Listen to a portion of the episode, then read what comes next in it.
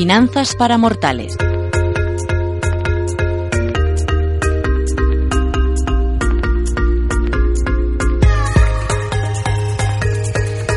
Pues toca echar un vistazo a la bolsa de esta forma tan creativa y tan innovadora que nos proponen nuestros amigos de Finanzas para Mortales. Nacho Sáenz Izquierda del equipo de Finanzas para Mortales. Buenos días. Buenos días, Ana. Hablamos de unas noticias y de un, un, lugar, ¿no? Un lugar como mágico para todos los economistas y todos los apasionados de los mercados, como es la bolsa. Y creo que hoy nos vamos a adentrar en qué es y cómo funciona.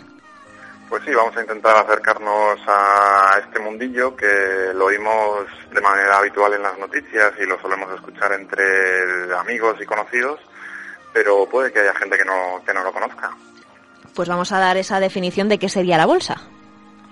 La bolsa es un mercado donde se encuentran empresas y ahorradores. Las empresas que necesitan más fondos para alcanzar sus objetivos pueden acudir a la bolsa y vender activos financieros, que son básicamente pues instrumentos que canalizan el ahorro hacia la inversión, pues definidos según la liquidez, el riesgo y la rentabilidad. Aquí en la bolsa hay, podemos decir que hay dos partes, dos, dos ventas. La primera venta de activos, que se conoce como mercado primario, y a partir de ahí los productos se pueden comprar y vender en la bolsa tantas veces como se quiera, dando lugar al mercado secundario.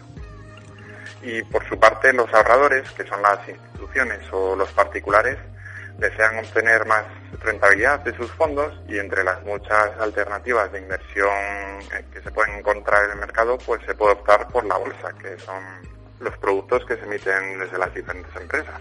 Entonces la función de la bolsa es un poco servir de intermediario, ¿no? Para dar encuentro a esos compradores y vendedores. Efectivamente, Ana, lo que hace es canalizar el ahorro hacia la inversión productiva y, y mueve la riqueza entre ahorradores y inversores un negocio, desde luego, que, que, tiene que ver con esa comercialización de productos financieros, pero hay de muchos tipos, Nacho. ¿Qué tipo de productos financieros se comercializan en la bolsa? Pues hay diferentes tipos, eh, sobre todo son las, las, acciones, eh, son las más habituales, pero también se pueden encontrar participaciones en el capital de las empresas. Las acciones eh, eran documentos físicos que, como si fueran dinero, acreditaban al portador como accionista de una empresa. Hoy, gracias a los mercados electrónicos, nuestras acciones se representan mediante una anotación en cuenta, que es algo similar a lo que sería un ingreso de una nómina o una, una pensión en nuestra cuenta corriente de una entidad financiera. Un, tipo, desde luego, de, producto financiero que supongo que, por ejemplo, eh, aunque sea uno de los, de los muchos, una de las eh, más comunes también son las acciones o incluso los dividendos que muchas compañías del IBEX 35 confirman cuando presentan resultados que van a distribuir entre sus accionistas. Eso es, el dividendo es un derecho que nos da el propio tener la, el propio hecho de tener la acción. Si bien no siempre se reciben dividendos, pues lo que hemos visto en los últimos años, que las empresas en función de sus beneficios dan o no dan esos dividendos, el dividendo es un derecho que tienen los accionistas. Y hay diferentes tipos de dividendos, eh, principalmente hay tres. El primero de ellos sería en efectivo, que es cuando se recibe el dinero en metálico. El segundo de ellos es, la, en acciones, que en ocasiones las diferentes empresas dan la posibilidad de tener más acciones. Esta fórmula suele llamarse dividendo flexible y permite al accionista ventajas fiscales como el aplazamiento del pago de impuestos, etcétera. Y el tercero de los últimos, que es el tercero y último, es la combinación de ambos, en metálico y en dividendo. Desde luego los dividendos es algo que, vigilan muchos inversores a la hora de optar por un título u otro y acudir a, esa bolsa a contratarlo, pero también es verdad que esa bolsa, ese edificio que, nos llama tanto la atención, que nos gusta visitar y, que tiene tantísima magia, eh, ha ido evolucionando conforme han pasado los años. ¿Cómo se contrataban las, las antiguas acciones, por ejemplo? Eh, porque supongo que es diferente a la actualidad, precisamente porque ahora está todo digitalizado. Eso es, ha cambiado radicalmente, la verdad, en los hace 20 años eh, la típica forma pues era una forma presencial o bien a través de una llamada telefónica a nuestro intermediario broker, que es como se le conoce en la jerga de la bolsa. y el comprador pues o vendedor debía llamar a su representante físico para que se pudiera efectuar esa operación. Entonces este agente recibía en la sede de la bolsa la orden de compra o venta de acciones y trataba de hacerla efectiva.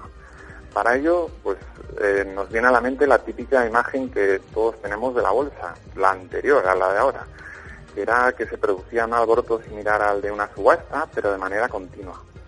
Así, por ejemplo, si le pasábamos a nuestra gente una orden de venta de acciones a 10 euros a acción, este la, la repetía de manera insistente hasta encontrar a alguien interesado. Hoy en día no es necesario contactar con nadie para poder realizar una, una operación, se puede realizar directamente cada uno desde su, casa.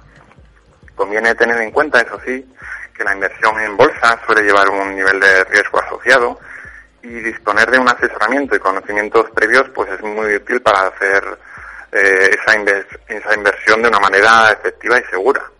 Es importante, es importante tener esos, esos conocimientos y realizar la, la, la, inversión de forma segura porque eh, bien es cierto, Nacho, que a día de hoy, además de esos brokers, también estamos nosotros como individuos realizando esas operaciones en la bolsa y supongo que es importante saber cómo invertir y las comisiones que también existen.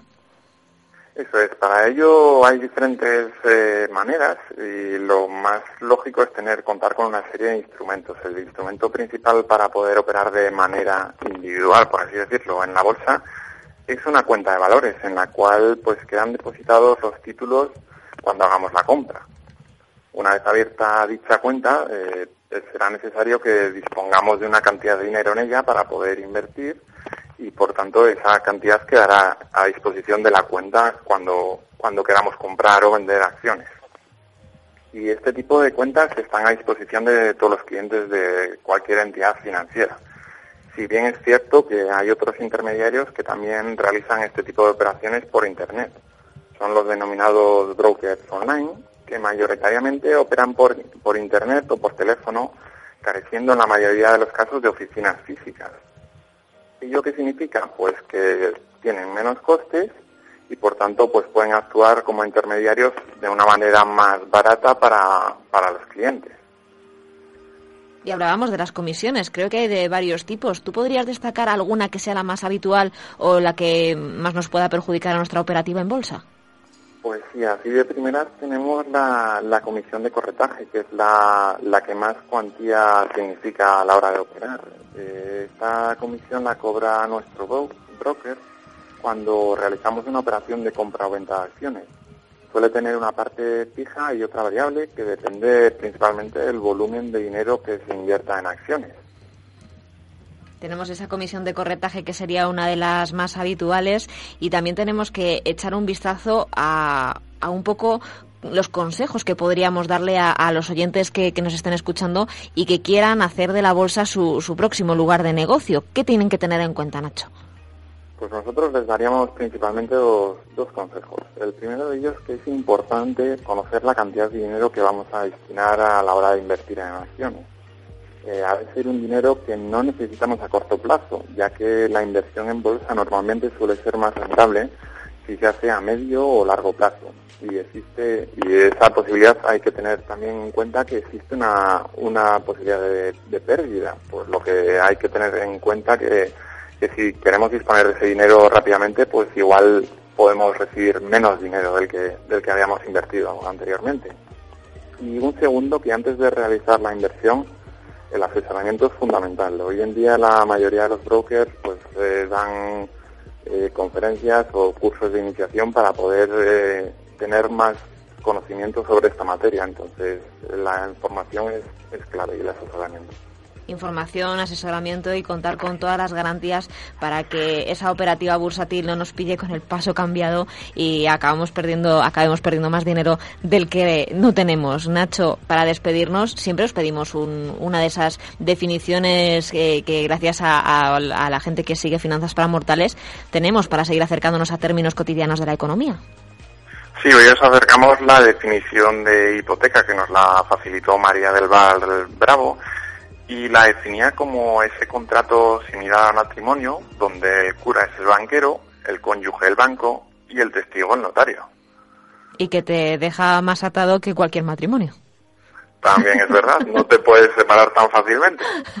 bueno, un contrato entre partes en cualquier caso, hablando del mercado inmobiliario que parece que tiene un poquito de balón de oxígeno para este 2015. Así que Nacho, muchas gracias por acercarnos esa negociación en la bolsa, ese edificio que tanto nos gusta y esa operativa que ha ido cambiando con los años hasta convertirse en algo totalmente digital y al acceso de muchos a través de diferentes plataformas, como hemos comentado, pero que esta gente tenga cuidado, que invierta con cabeza y que de verdad busque esa información y ese asesoramiento, como estábamos diciendo los consejos. Gracias, Nacho, y la semana que viene más. Gracias a vosotros, Ana. Hasta luego.